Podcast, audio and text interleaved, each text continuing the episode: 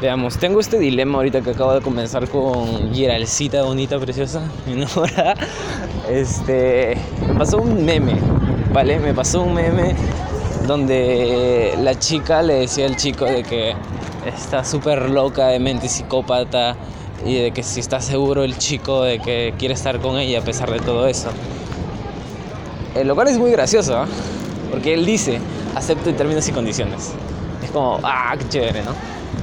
Y, pero yo mi reacción inherente cuando ella, mi enamorada, me lo dice, me lo manda, es de que, o sea, esto lo digo por tema de contexto y también porque de cierta manera eh, tanto ella como yo hemos sufrido de este, de este mal. Que es, no las relaciones tóxicas, porque las relaciones tóxicas siempre han existido y toda la vaina. Y el problema no es la relación tóxica en sí, porque un problema no radica en, su dificultad o, en lo que en lo que lo crea, sino en la inconsciencia que tienen las personas de que este problema existe. Porque si no sabes a qué te enfrentas, tampoco vas a saber cómo solucionarlo. Ella me dice, ah, es gracioso. Y yo digo, sí, no. O sea, más le dije no de frente porque es enamorada y es como, no, o sea, no mames. No me parece gracioso. Y mucho menos porque estamos hablando de un tema algo serio, así normal.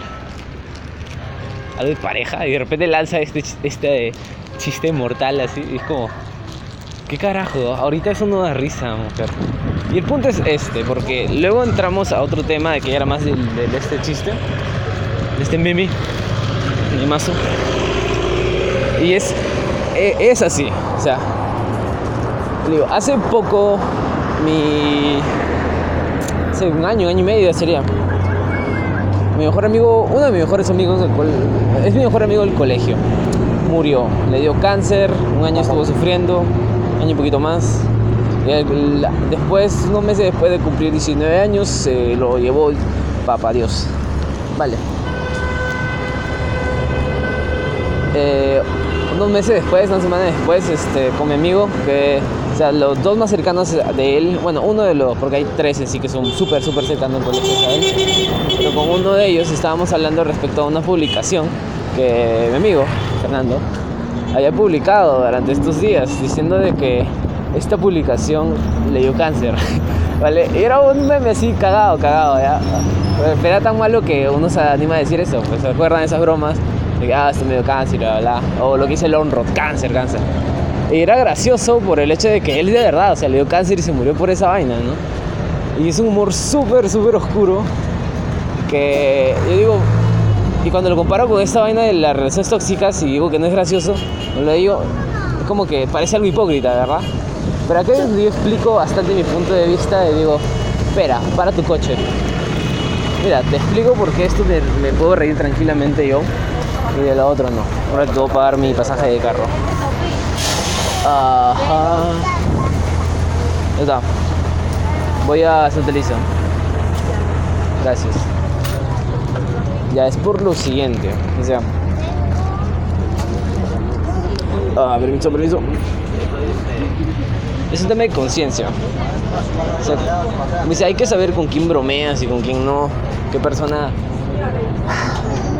atiende el chiste de la manera correspondiente, disculpe, no puede pasar, y quien simplemente se lo toma muy en serio. El contexto en el cual lo dices, la manera en la cual lo introduces, todo, todo es muy importante dentro del chiste. Sí, parece muy complejo, así como ah, aburrido, que así no son los chistes. No, pero es verdad, o sea, los chistes que normalmente dan risa tienen toda esta clase de componentes sociales que de por sí ya se o sea, las personas que son graciosas son por algo, no es simplemente le sale el chiste y ya está. O sea, hay ciertos aspectos que hacen que algo sea gracioso. No porque lo digas, no por exactamente lo que digas, sino cómo lo digas, por qué lo dices y las palabras o gestos que utilizas específicamente para poder decirlo. Estas clases de cosas este, influyen también mucho. En su mayoría de veces influye más que cualquier otro aspecto. Ya, el punto es el siguiente. El tema del cáncer y mi amigo muerto por él y que la publicación de eso, da risa porque nosotros, o sea, nosotros genuinamente nos da risa. Más por el, el hecho de que, o sea, nosotros sabemos la consecuencia del cáncer. O sea, una vez que nosotros, digamos, somos conscientes de esto, y vemos la cruda y digamos irónica realidad, es gracioso, simplemente es inevitable. Puta madre, es en serio. Eh, eh, te, logra poner esa sonrisa extraña en el rostro, ¿no? Extraña de origen, no de risa, no nos reímos y nos reímos extraños, sino es como que, ¿por qué traes te ríes de eso? Es como, man, o sea, es gracioso, mames. Dijo que le. Pero en cambio, lo de las relaciones tóxicas y este chiste de acá no es tan gracioso por el hecho de que a diferencia del cáncer, que todo el mundo sabe universalmente que es malo y que te mata, y se tiene ya prácticamente muy clara, no exactamente su definición, sino se sabría cómo erradicarlo y saber curarlo y todo, sino sus consecuencias, ¿vale? Eso es súper claro. ¿Vale? Entonces, podemos, digamos, sentir otras sensaciones originadas por este mismo concepto, porque ya lo tenemos tan familiarizado. Pero a cambio las relaciones tóxicas en cierto sentido hay un gran nivel de infravaloración de acuerdo a sus consecuencias y lo horrible que puede ser para tu vida o para la vida de las personas que amas o que están cerca tuyo o la vida de tu amigo en caso de que sea una relación así. Porque ahorita puede parecer gracioso, ¿vale? Pero si no te lo tomas en serio de verdad, todo se puede ir al carajo. He visto familias destruirse por este mismo factor. Puede parecer inofensivo, a la vez no es una enfermedad, pero lo social y lo que pasa dentro de ti, dentro de tu cabeza y día a día, a lo largo de tu vida, va a marcar mucho más que una enfermedad. Una enfermedad te mata, esta vaina te quita las ganas de vivir. ¿Vale?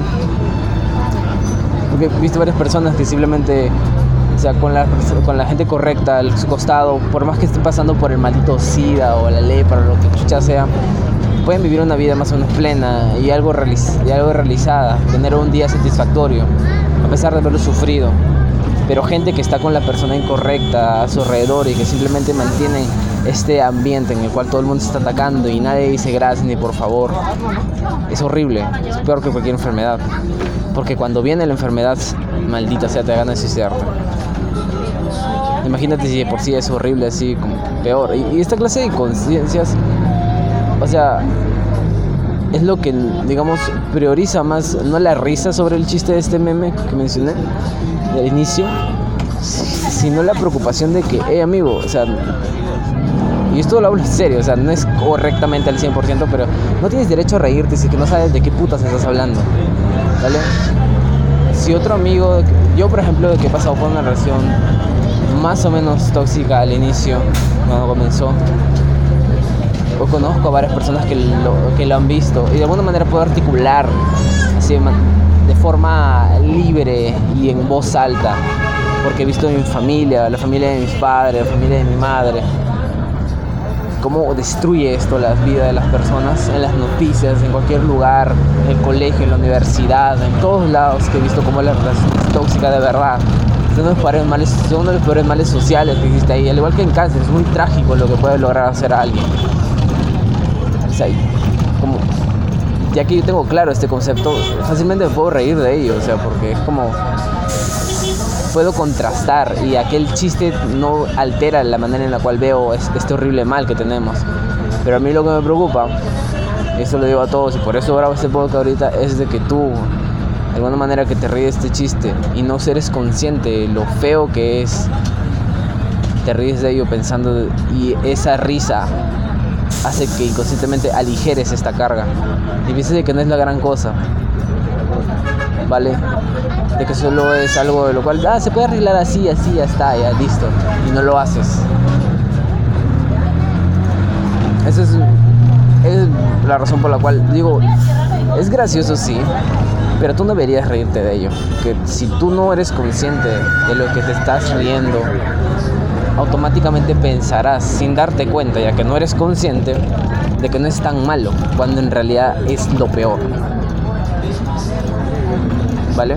Por eso que varias personas cuando, por ejemplo, tocando lo nuevo del cáncer, se ríen feo o se molestan con una persona que no sabe ni no ha tenido ni puta idea de qué es lo, horrible que es pasar con una persona o tener la carga de, poder ver a alguien que se desvanece simplemente por esta enfermedad reírse a ello como si, fue, como si no fuese nada, como si fuese simplemente una gripe, fastidia. porque esta persona no sabe de qué rayos está hablando.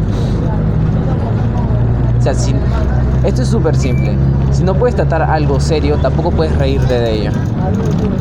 Tal cual. Las cosas se pueden ir de, varios, de, de, varias, de varias maneras, pero tienes que ser capaz de digerirla de todas formas. Serio, si no eres capaz de tomártelo serio, tampoco tienes el derecho ni la autoridad para poder reírtelo. Puedes hacerlo, no puedes hacer lo que tú te dé la gana, pero esto va más allá de simplemente yo tengo razón y tú estás mal. Esto de verdad, en serio, o sea, si tú no te lo tomas en serio, no va simplemente a hacer que tú quedes mal de esta conversación, al último te sientas un poquito desaprobado por la sociedad. No, joder, te va a perjudicar a ti cuando te toque enfrentarte a uno y no te des cuenta que estás, que estás ahí. Y estás miserable y no sepas por qué y empieces, empieces, a escuchar a un montón de voces diciéndote que es esto el otro, que ves tal cosa, que la persona te valore y bla, bla, bla. Y estás en una relación infinita, no solo con de pareja, sino también de amistades, trabajo.